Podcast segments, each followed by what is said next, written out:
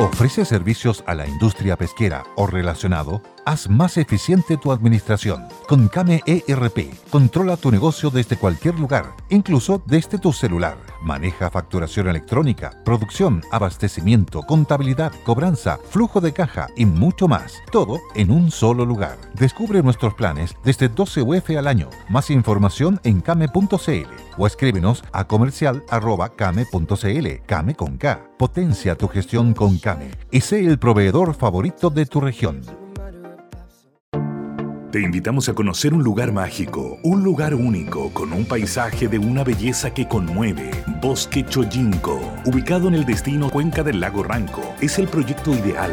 Bosquechoyinco.cl, parcelas de 5.000 metros cuadrados con rol propio en el hermoso valle del río Calcurrupe. Fundo Choyinco, kilómetro 3 de la ruta Jifen al Lago Maihue, región de los ríos. Consultas y coordinación de visitas en bosquechoyinco.cl.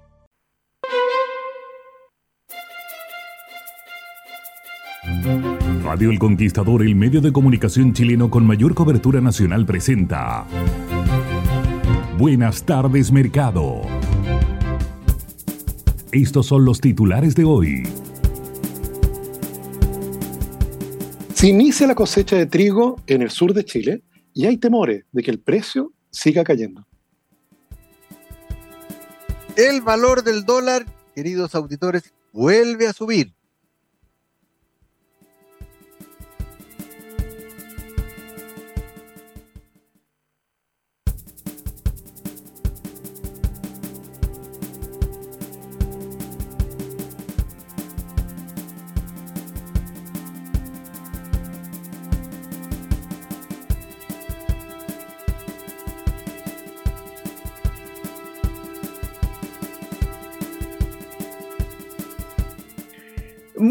Buenas tardes, lunes 16 de enero. Aunque no lo puedan creer, ya estamos a mediados de mes, así de rápido va pasando.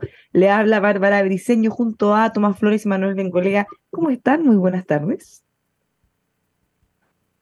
¿Cómo están? Muy buenas tardes, Bárbara. Estamos bien. Estamos con, con ganas de irse a vacaciones ya. No lo puedo decir, pero ya. Bien, pero no importa, dices tú. No, estamos eh, bien. Estamos bien. Bueno, vamos a mirar si la economía, las cifras están para ponerse contento o, para llorar. Pero la transacción de la normalidad, Bárbara, sigue su ritmo. Ya lo vamos a revisar. Ya lo vamos a revisar. Pues, bueno, eh, partamos justamente con eso, ya que estamos en esta. Como hemos dicho muchas veces, Bárbara, eh, el mercado se equivoca, por supuesto, pero, pero de repente la chunta.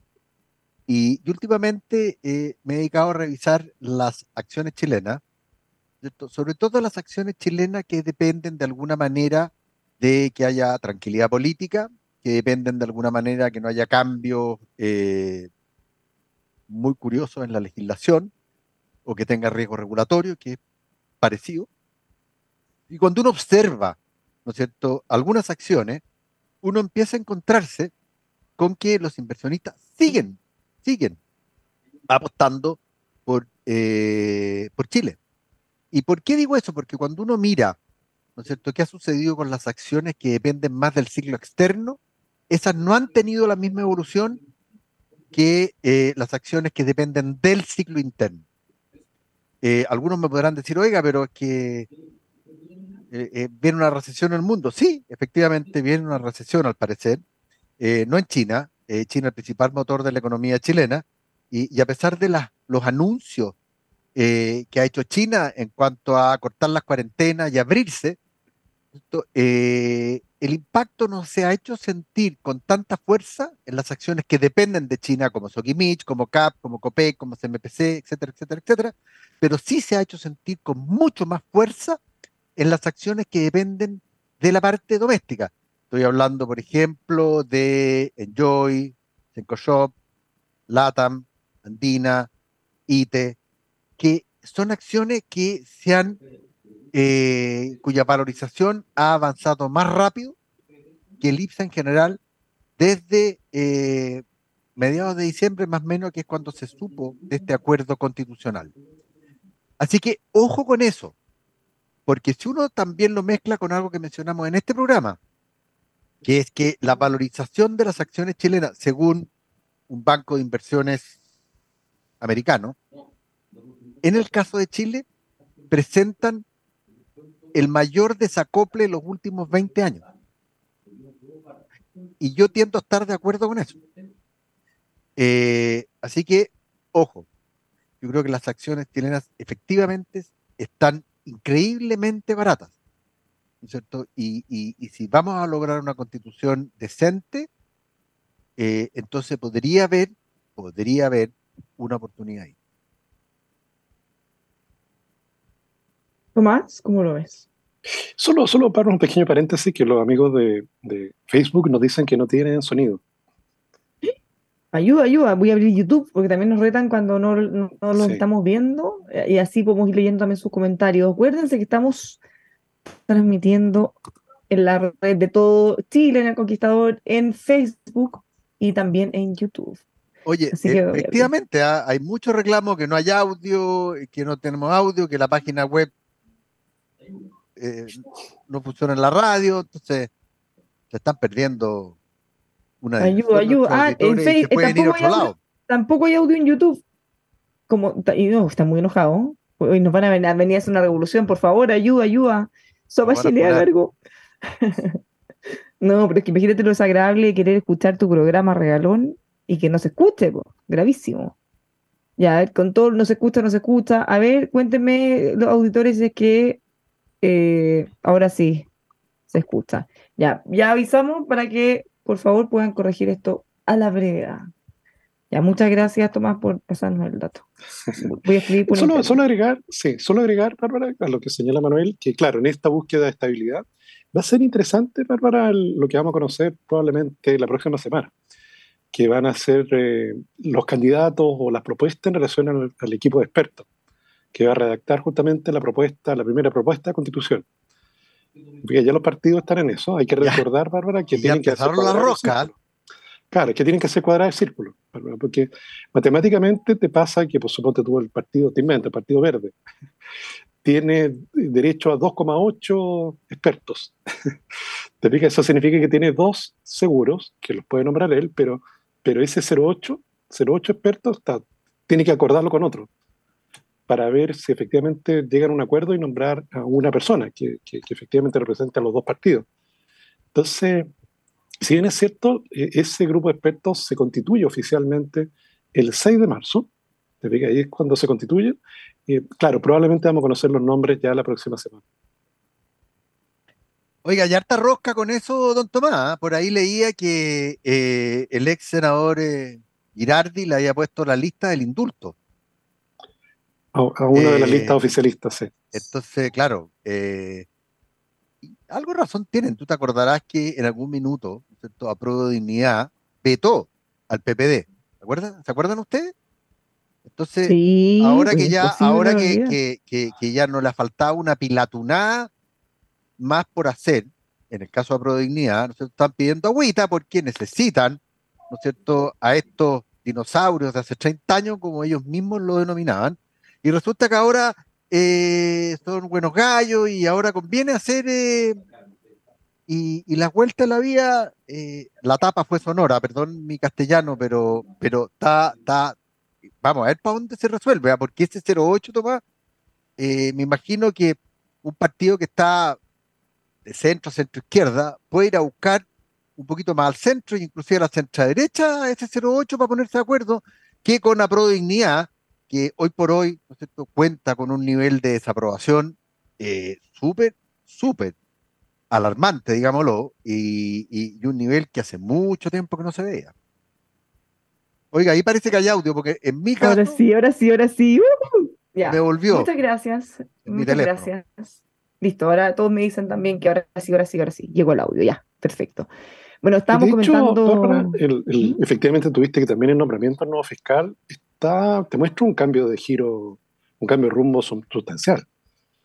Te fijas, el tipo conoce bien lo que ha habido, venido ocurriendo allí, todas las críticas que, que- que existían y bueno, efectivamente el amigo entró y pidió la renuncia a todos los directivos.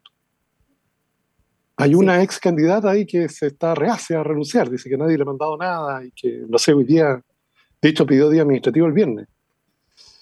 Es que miren. Pero don Tomás, don Tomás está al tanto. Todas las comuchas por lo que veo, ¿ah? No, es que, a ver, no nos vamos a meter nosotros. fuera, eh, no, nos.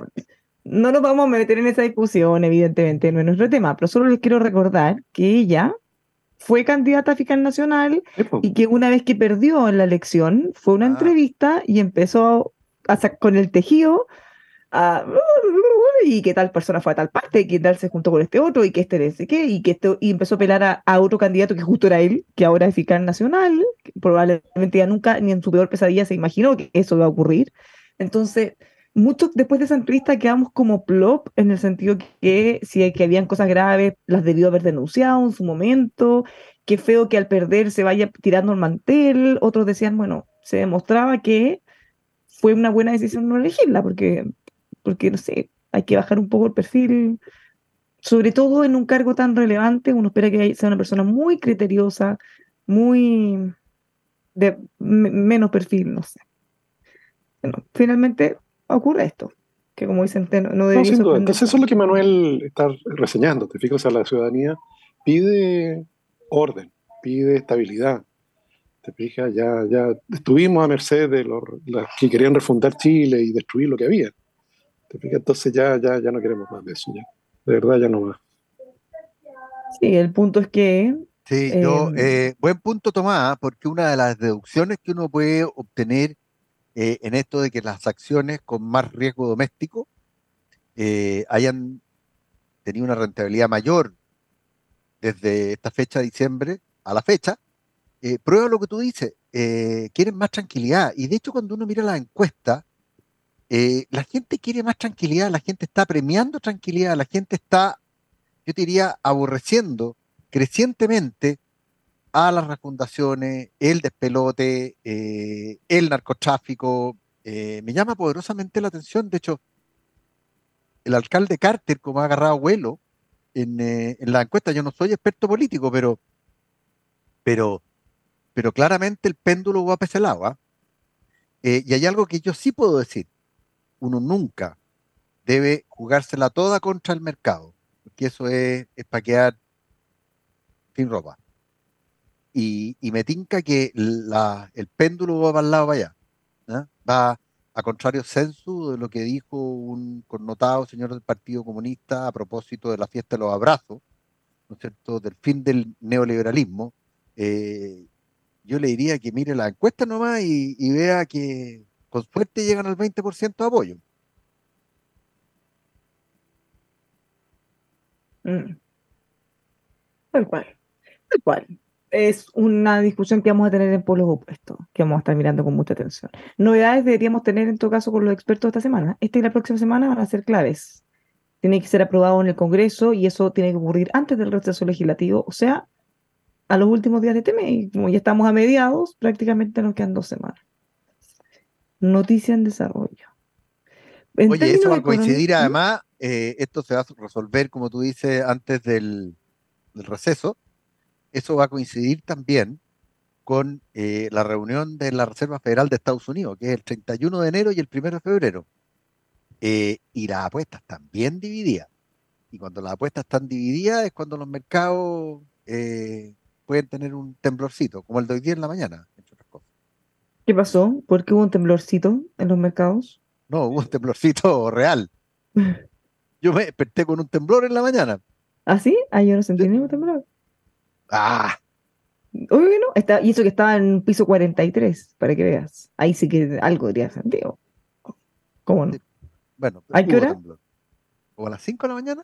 Ah, no, o sea, está durmiendo. No califica para despertarse menos de un 7,5 Creo que doña Bárbara duerme bien, ¿ah? La tranquilidad, No, yo me la dormir muy bien. no, Está bien eso. Yo me, me despierto por cualquier cosa, así que debe haber sido un temblor grado 1, porque... No, no, no, no fue grado 1. ¿Usted también tampoco lo sintió, Tomás? No, no, Manuel. Grado 2, ya. Afortunadamente. Eh, Ya. Menos de grado 7, Oye, yo creo que no Que alguno de los auditores me salve el pellejo, porque la verdad que eh, sí, duermo poco, me dice un auditor. Yo sí, usualmente duermo poco, pero, pero que alguien, alguien, oye, están todos diciendo el temblor, parece que ¿Tembló? ¿Tembló? Sí. No sé. Si no es 7 para arriba, no me despierto, dice un auditor, se movió. Lo... No, otro No, dice sí, cosas ah, que no se un auditor nos dice que menos de 6 no es para salir de la cama, sino yo no salí de la cama, pero me desperté. Ya, Está bueno, no, no, vamos a hacer como que no hubo temblor, parece. Hay un consenso en eso entre nuestros auditores. Lo, lo voy a buscar. ¿Dónde se ocurrió? 2,6 grados en Navidad. Te dije que era Japón. No, uno, no, no, dos ahí me grados. Están agarrando para chuleteo. Viste, eso no significa ni va a despertarse. Desperta- Quizás estáis soñando un temblor o algo así. No, Ese no lo Porque mi descartaría. mujer es testigo de aquello, así que no, ¿También sintió el temblor? también. Qué sospechoso. Ya sabes que voy a averiguar. Mientras ustedes comenten algo, voy a averiguar si hubo un temblor. Bien, Bárbara. Si quieres, cuenta- les cuento lo del trigo, Bárbara. Sí, Efectivamente, se inicia, Bárbara, se está iniciando la cosecha de trigo en el corazón trillero de Chile, que es la Araucanía. Te de todas maneras, recordar de que, es un sector que no alcanza a producir todo lo que Chile consume. ¿ok? Produce como el 44%, 40% de lo que Chile consume. La otra parte, eh, ya hecha harina en realidad, no, no, se importa el trigo, sino que ya la harina, viene de Argentina y de Canadá, incluso de Estados Unidos. ¿Qué ha ocurrido, Bárbara? ¿Cuál es la noticia? Bueno, el, el mundo trillero el año pasado se vio afectado por dos elementos. Uno, el alza del precio de los insumos. Los fertilizantes casi se duplicaron en su precio. perdón, que para poder concentrarme totalmente en lo que tú estás diciendo, tengo que cerrar este tema. Hubo un temblor a las 4.40 de la madrugada, 4,3 grados en la escala de Richter y con un epicentro a 50 kilómetros al norte de Valparaíso. Gente poco creyente. Pero 4,3 grados, eso no es que. eh, creo que Vergüenza para ca- ustedes. Camina el perro por al lado y tiembla más la bien, casa. pero hubo temblor, pues, y todos me estaban acá cocinando vivo en- en- entre usted y, y- y Ya. los auditores. No, ya por. No, es que te- 4,3. es- mm, mm, Hasta, hasta un perro hace que vive más en la casa, ya. Volvamos ahora con mucha seriedad a lo que nos está planteando Tomás. Volvemos al trigo.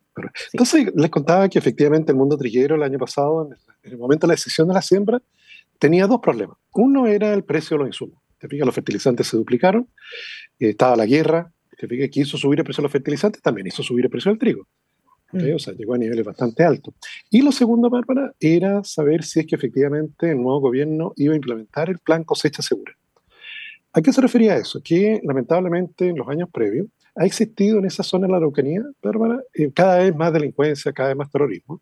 Entonces, si tú eres dueño de un campo, Bárbara, y, ya tenías ya sembrado, estaba a punto de cosechar, se acercaba a un grupo de maleantes y te decía, mire, señora Bárbara, si usted no nos da 10 millones de pesos y dos camiones cargados, le quemamos toda la cosecha.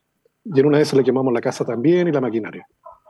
Entonces, eso eh, llevó a, efectivamente al gobierno anterior a establecer este plan, Bárbara, en el cual cuando tú cosechabas tenías protección policiaca. Acuérdate la- esa foto de- del Mercurio, primera plana, una máquina trilladora y eh, al lado un blindado de carabineros. Que Increíble a lo que hemos llegado. A lo que hemos llegado, sí. eh, A lo eh, que hemos llegado. más que increíble, es muy triste. Exactamente. Entonces, bueno, ¿qué ha ocurrido? Bárbara? Eh, de todas maneras, la siembra fue inferior a la del año previo. ¿Ok? O sea, hay una, hay una menor cantidad de hectáreas sembradas. Y eh, el problema está, Bárbara, hoy día en que efectivamente ya se inició la cosecha en esa zona. Y los precios, claro, los precios hoy día están por del orden de 35 mil pesos el quintal, que era más o menos el precio al cual se había proyectado eh, la siembra. Pero todas las expectativas, Bárbara, es que siga bajando el precio. A nivel internacional está bajando el precio de los commodities. ¿Te fijas? Entre ellos el trigo. Yo creo que Manuel ese se transa en la bolsa de Chicago, si no recuerdo. mal. Así es, señor, y lo estoy buscando porque tengo varios indicadores interesantes, pero sigue usted, Sí. don Tomás. Entonces, Bárbara, la- eh, el problema está en que, si usted fija, es una cosecha que se plantó cara y el precio va a ser más barato de lo esperado. Se O sea, espera que van, a, llegar a- van a perder. claro, 30 mil pesos el quintal, 31 mil pesos el quintal, puede que sean los precios finalmente que se observan. Se fija ahora, claro, está partiendo y los precios son altos. Eh, ¿Qué cosa puede salvar esto, Bárbara? Que el clima estuvo más benigno o más favorable para el trigo durante esta temporada. Entonces eso va a llevar a que probablemente los rendimientos por hectárea van a ser mejores de lo esperado. Entonces, claro, va a tener menos precio, pero cada hectárea te va a rendir más de lo que tú pensabas que te iba a rendir. Va a sacar más quintales por hectárea de lo que, de lo que habías pensado. Eso te podría, te podría ayudar. Y lo otro, Bárbara, es que ha funcionado, el, el gobierno, bueno, le cambió el nombre, ¿ah? no me acuerdo el nombre nuevo, ya no se llama cosecha segura, Pusieron otro nombre eh, más largo, como es habitual en esta administración. Eh, y eh, eh, efectivamente ha funcionado. algo con seguridad alimentaria, una cosa así, ¿o no? Sí, una cosa así, sí. Sí. pluricultural y... un plan de pluriseguridad alimentaria, una cosa así. Con paridad, de, etc. Y bueno, e, efectivamente tú sabes, Bárbara, que el 31 de diciembre, el día del Año Nuevo, estos terroristas intentaron quemar un campo de 80 hectáreas. Te un agricultor, imagínate, Bárbara, 80 hectáreas. No, y no es un gran agricultor. No. Te fijas, lo habían amenazado, lo habían amenazado, y le prendieron fuego al campo. Y se activó todo el procedimiento. Se fija, llegaron los bomberos, llegó la fuerza policial y lograron apagar el incendio y proteger la cosecha. Entonces ha funcionado. Bueno, efectivamente nos, cuenta Sebastián Navillán, que es presidente de los agricultores de Mayeco, que hay que inscribirse, ¿te fijas? aunque no sea miembro de la asociación, que puede inscribir, por cierto, si esto es para todos, de manera tal de programar justamente la seguridad para la cosecha. Entonces, claro, es súper triste, como dice Manuel, que haya que estar con carabineros para que no te quemen la cosecha. Pero, pero, pero bueno, eh, acuérdate que el temor era que no hicieran nada. ese era el temor, de que este gobierno no hiciera nada al respecto. Okay, afortunadamente, esto ha, ido, esto ha ido funcionando, sin perjuicio de que es la incertidumbre previa, llegó a que se sembrara menos. Esto, Bárbara, eh, refleja también un problema ¿eh? que, que, se estudia mucho en economía, en el mundo agrícola, que es en la economía agraria, que es plantar creyendo que el precio que observas en ese momento ante tus ojos es el que va a tener en la próxima cosecha. El famoso mercado de las papas. Exactamente. Y eso no es así, no es así. O sea, si el precio hoy de, no sé, de las papas mismas está muy bueno y todos plantan papas, cuando llegue el momento de la cosecha va a haber tal oferta de papas que el precio va a caer.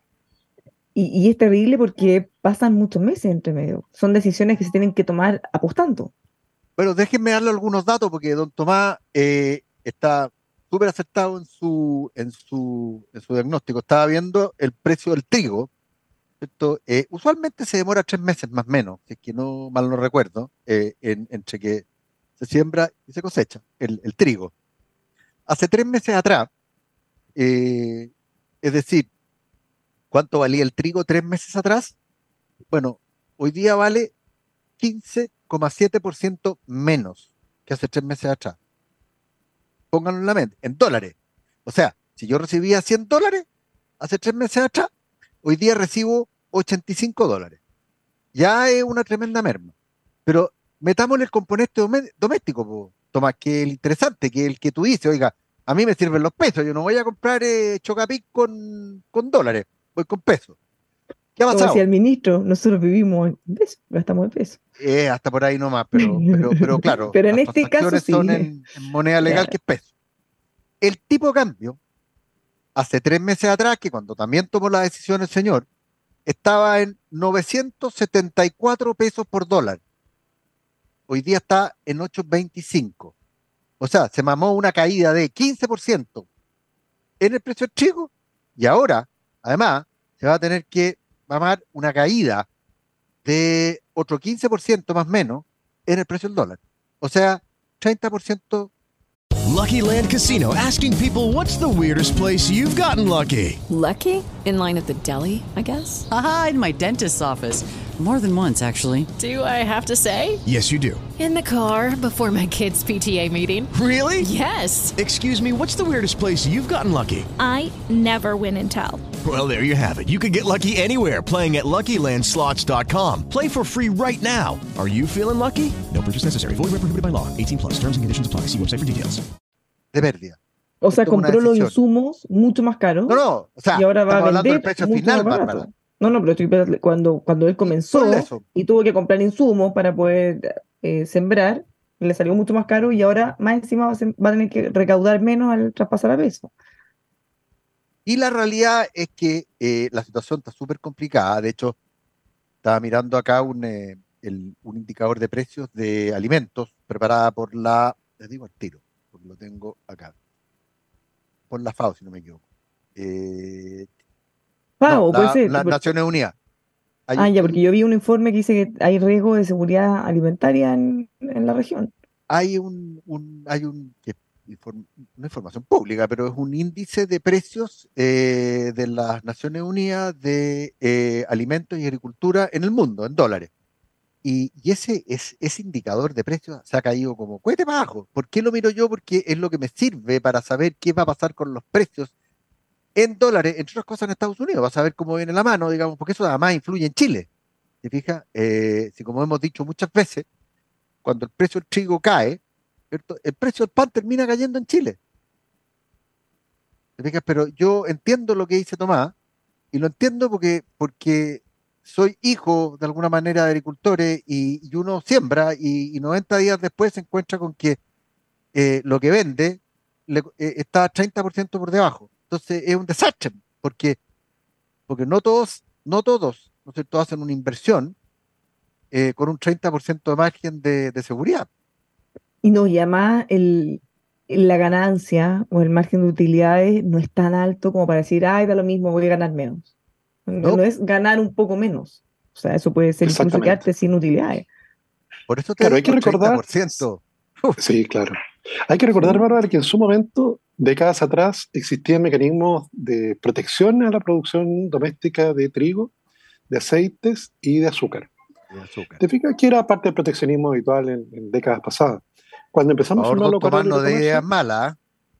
cuando empezamos los acuerdos de libre comercio, eh, eso se, se fue desmantelando. ¿Te fijas? Porque evidentemente no es compatible con, con el libre mercado. Y eh, bueno, eso generó transformaciones importantes en la industria. Por ejemplo, en el caso de azúcar, Bárbara, Jansa. Te fijas, Jansa era una empresa que solo producía azúcar, refinaba azúcar. Y la producía a partir de, remo- de- de remolacha, que no es la manera más eficiente de producir azúcar. Te fijas, es mucho más eficiente con la caña de azúcar. Pero hoy día tú miras a Jansa y es una productora de pasta de tomate, es una productora de alimento mascota, de, de jugo de fruta, también produce azúcar, pero hoy día en una eh, forma menor parte, una menor parte de la viene del azúcar, porque no es lo más competitivo de esa empresa. De hecho, no sé si se recuerdan, años atrás cerró una planta, comentamos eso eh, aquí. Y, y bueno, se, se dieron 10 años, Bárbara, cuando, cuando los acuerdos de Mercosur ordenó desmantelar esto, acordamos desmantelar estos mecanismos de protección, se dieron 10 años para la transición. Eso te lleva, por ejemplo, en el mundo del trigo a tener que operar con, con economías de escala más grandes. No puede ser un campo muy chiquitito, ¿te explican? No, no, Para que valga no la cubre los pena. costos. Y ganes por volumen. No, Además, fondo. pa- pa- pa- pa- pa- en, la, en la trilla se hace con máquina y tiene que ser relativamente plano. No puede estar subiendo y bajando cerro, porque la cuestión no funciona. y tiene que efectivamente ser mucho más mecanizado de lo que era, de lo que era antes. Entonces hubo un cambio estructural allí. Que se agregó, Bárbara, una cosa que es un poco curiosa. Tú sabes que parte importante de la producción de trigo que realizamos en Chile es para la industria salmonera y es para alimentos salmones.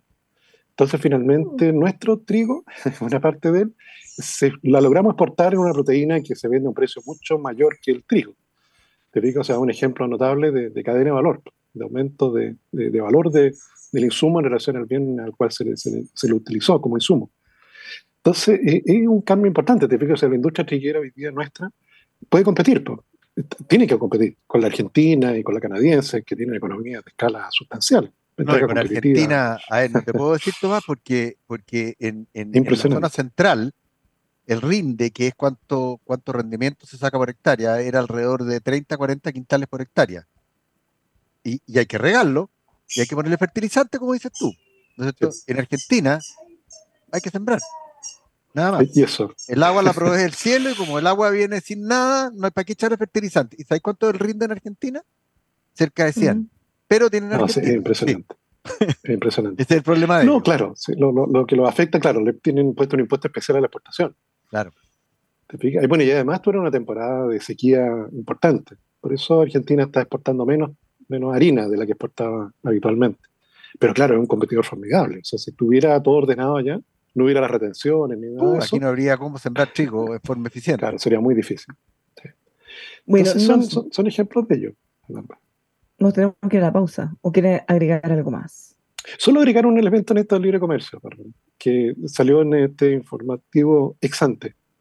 Una cena Ah. que otorga la Embajada de Japón, te fijas, a la Cancillería Sí. y al mundo del comercio exterior para celebrar el ingreso de Chile a TPP-11, no llegó nadie de la Cancillería. Todo estaba muy Oye, ocupado. La canciller estaba ocupada. El subsecretario y, y el, el otro señor, el señor Ahumada, eh, ni siquiera dijo dónde estaba, dijo que no podía, porque estaba en Cuba, creo, no sé en qué cosa de Cuba andaba. Cuba. O sea, Japón es el segundo, tercer socio comercial de Chile. Tercer socio comercial de Chile.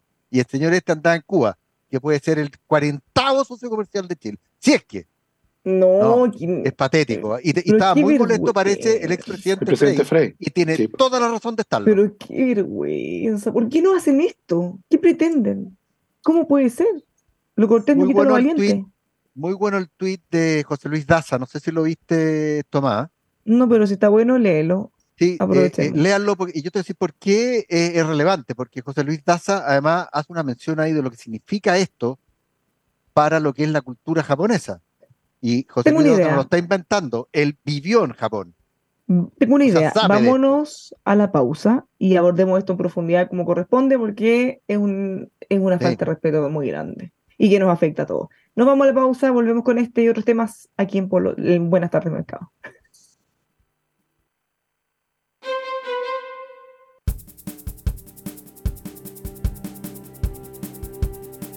Ya estamos de vuelta, seguimos haciendo Buenas tardes Mercado, tal como les había dicho antes de la pausa, íbamos a volver directamente con esto, este incidente o desaire que hicieron nuestras autoridades al embajador de Japón en Chile, eh, el quien había organizado una cena para celebrar que por fin nosotros habíamos ingresado ya formalmente al TPP-11 después de todo lo que se había discutido. Y bueno, nos contaba Tomás que no fue ningún representante de Cancillería. Cosa que nos Claro, muy lamentable, muy lamentable. No, porque en último caso te puede pasar de que efectivamente se topen las agendas, pero, pero, pero en un ministerio tan jerarquizado como ese, eh, siempre tú puedes mandar un representante.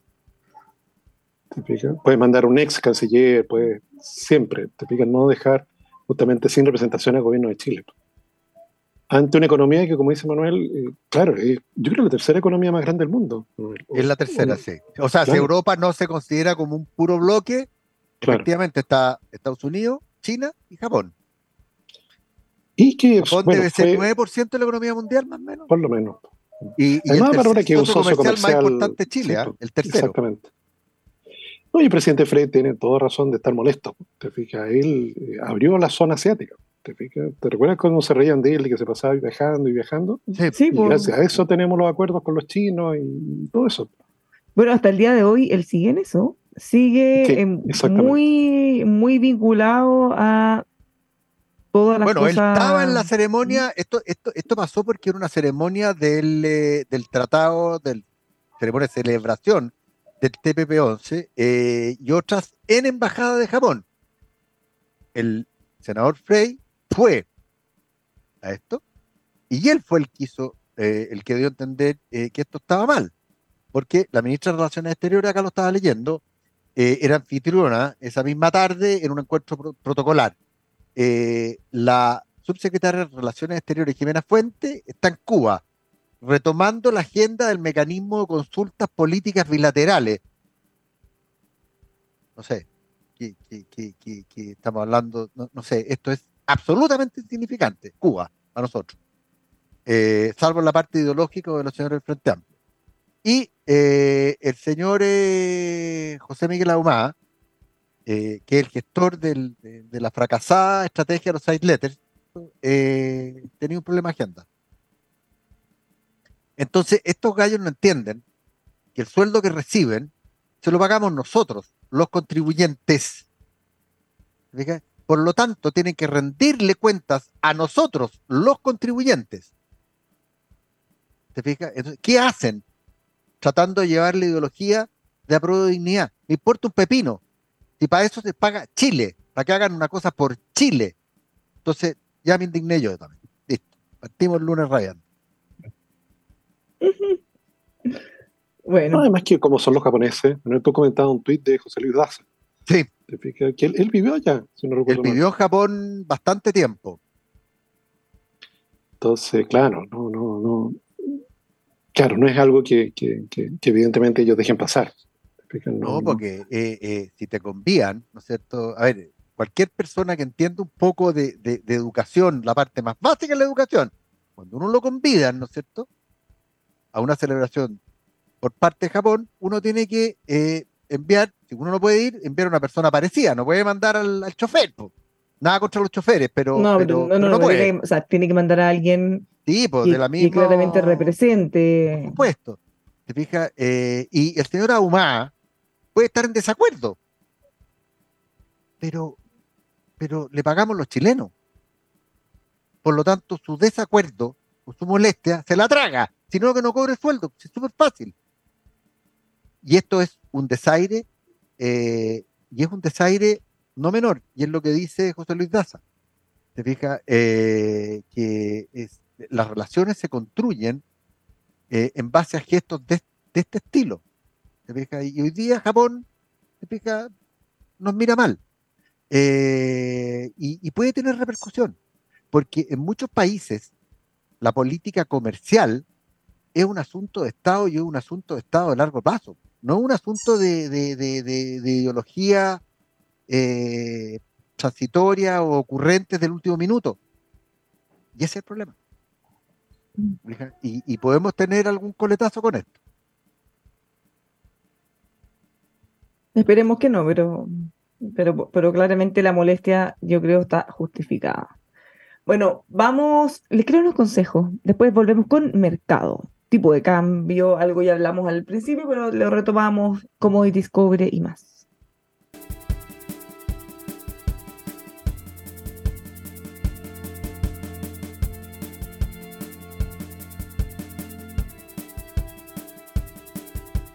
¿Cómo? Que ahora estamos al aire, así que repito, ¿cómo están los mercados? ¿Cómo abrimos la semana?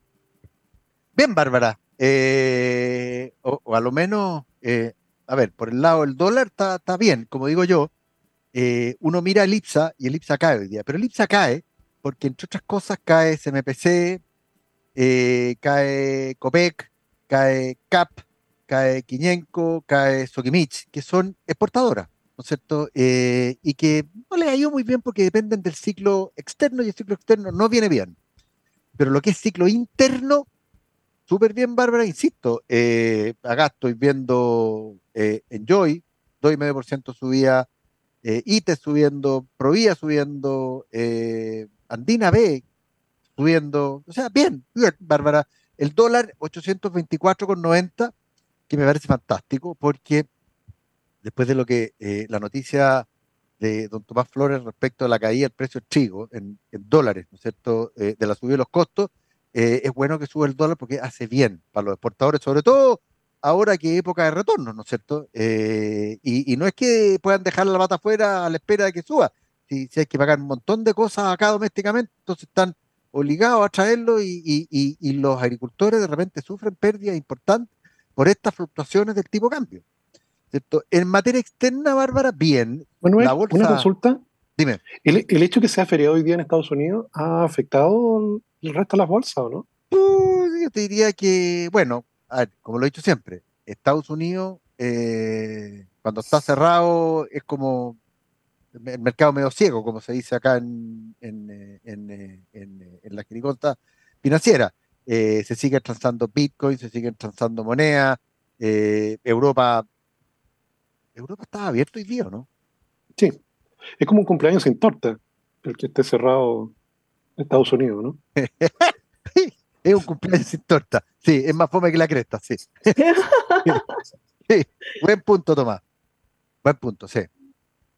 Eh, es, como un mundial sin los, los, equipos más importantes, obvio. Déjame ver si hay aperturas de futuro. Eh, ah, los mercados futuros, que esto es para mañana ya, están levemente a la baja. Eh, empezaron a salir las utilidades de las empresas. Estamos en, época de publicación de los resultados de las empresas más importantes de Estados Unidos eh, y empezaron a salir. Eh, están cayendo como se esperaba, poco, pero, pero todavía son muy pocas las que han reportado el SP500. Son 25 o 30 empresas, no, no, no, vale la pena. Pero, pero en general yo diría los mercados afuera, Inglaterra, Australia, Francia, Japón, todas con pequeñas subidas. A los mercados emergentes, oiganlo, ¿ah? les ha ido increíble. El mes pasado y este mes, nuevamente. Eh, y esto tiene que ver con lo que está pasando con los precios de los commodities, tiene que ver con lo que ha pasado con la eh, depreciación del dólar o la apreciación de otras monedas.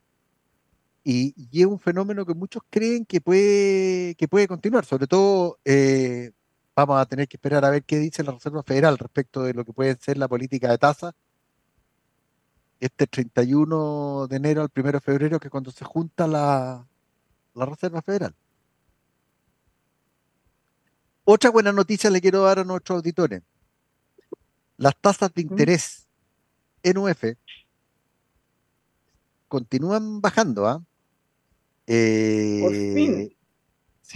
Eh, de partida eso es un anticipo de que la Reserva Federal va a modificar de alguna manera su, política, pero no nos olvidemos que hacia fines eh, de, octubre las tasas estaban eh, del bono en UF del Banco Central estaba cerca de 2,7 y hoy día estamos hablando que está casi en 1,6.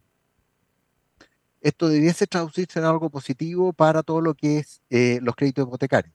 Debiese, si esto continúa. Y espero ¿Y eso, aquí tan, aquí tan corto plazo o, la, o mediano plazo? No, esto es 10, esto es 10, eh, la- la- las tasas que estoy diciendo yo son tasas a 10 años. El bono a 10 años. No, no, ¿Qué- no, no. Lo que, lo que estoy diciendo es que en cuánto se va a demorar, lo, lo pregunté mal. ¿Cuánto se debería demorar en reflejarse que alguien vaya a pedir un crédito y ya esté más barato? A ver, es súper buena pregunta, Bárbara. Lo que pasa es que si uno mira para atrás, no se han movido en, en perfecta coordinación las tasas de los papeles del Banco Central con el crédito hipotecario. Porque la verdad que han bajado poco, pero no se ha visto eso en una baja de los créditos hipotecarios. Lo que pasa es que los créditos hipotecarios tienen una componente que es la parte del riesgo, ciclo económico, eh, riesgo de las personas, que es lo que ha aumentado. Por eso las tasas de interés y, y todo el ruido que metió la insensatez de la clase política con respecto a los retiros, sobre todo con respecto a los retiros de las rentas vitalicias, que afectó mucho las tasas de interés de largo plazo, para los créditos a largo plazo. Lo vimos en, este, en, en- en nuestro programa. Antes habían crédito a 30 años para gente joven, por supuesto, y hoy día ya están en 20 años.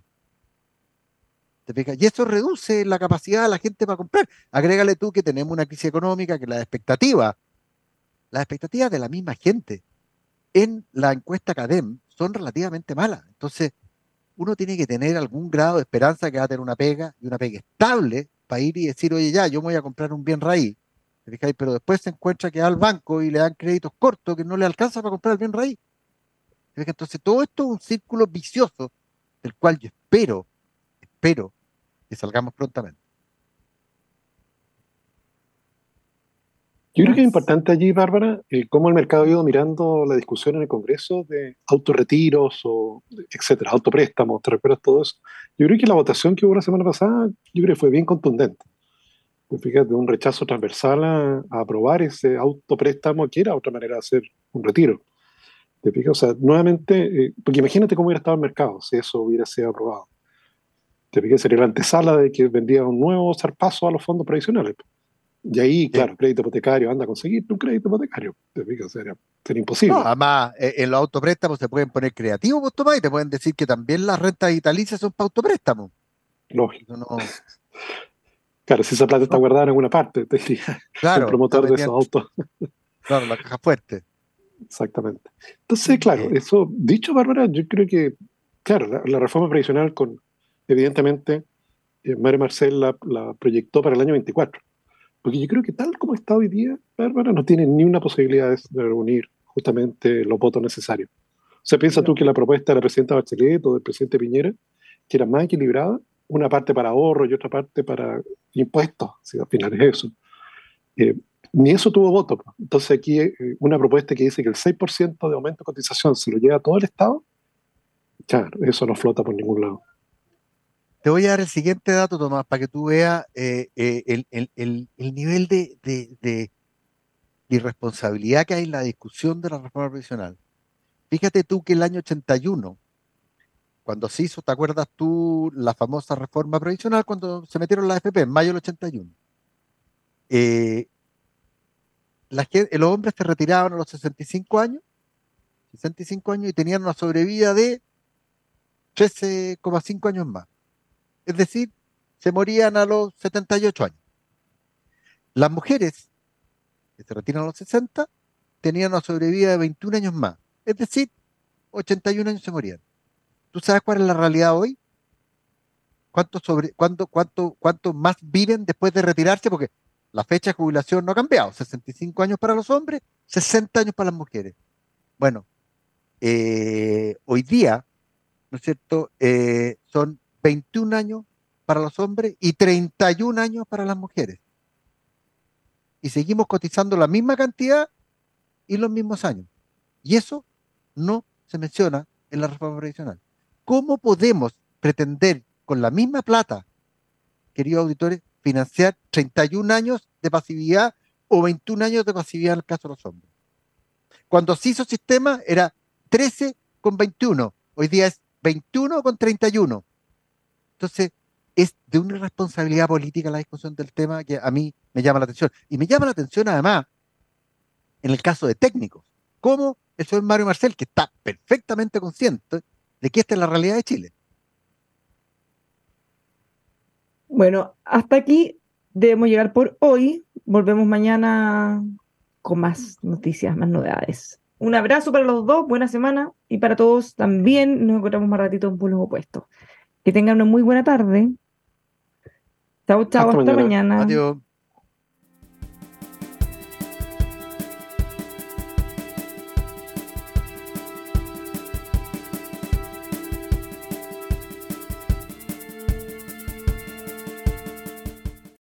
Lucky Land Casino asking people what's the weirdest place you've gotten lucky? Lucky? In line at the deli, I guess? Aha, in my dentist's office.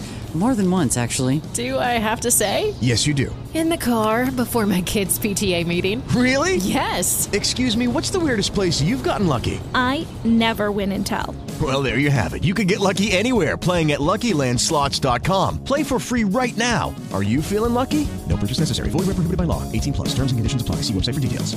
It is Ryan here, and I have a question for you. What do you do when you win? Like, are you a fist pumper? A woohooer, a hand clapper, a high fiver. I kind of like the high five, but if you want to hone in on those winning moves, check out Chumba Casino. At ChumbaCasino.com, choose from hundreds of social casino style games for your chance to redeem serious cash prizes. There are new game releases weekly, plus free daily bonuses. So don't wait. Start having the most fun ever at ChumbaCasino.com. No purchase necessary. VGW. Void were prohibited by law. See terms and conditions. 18 plus.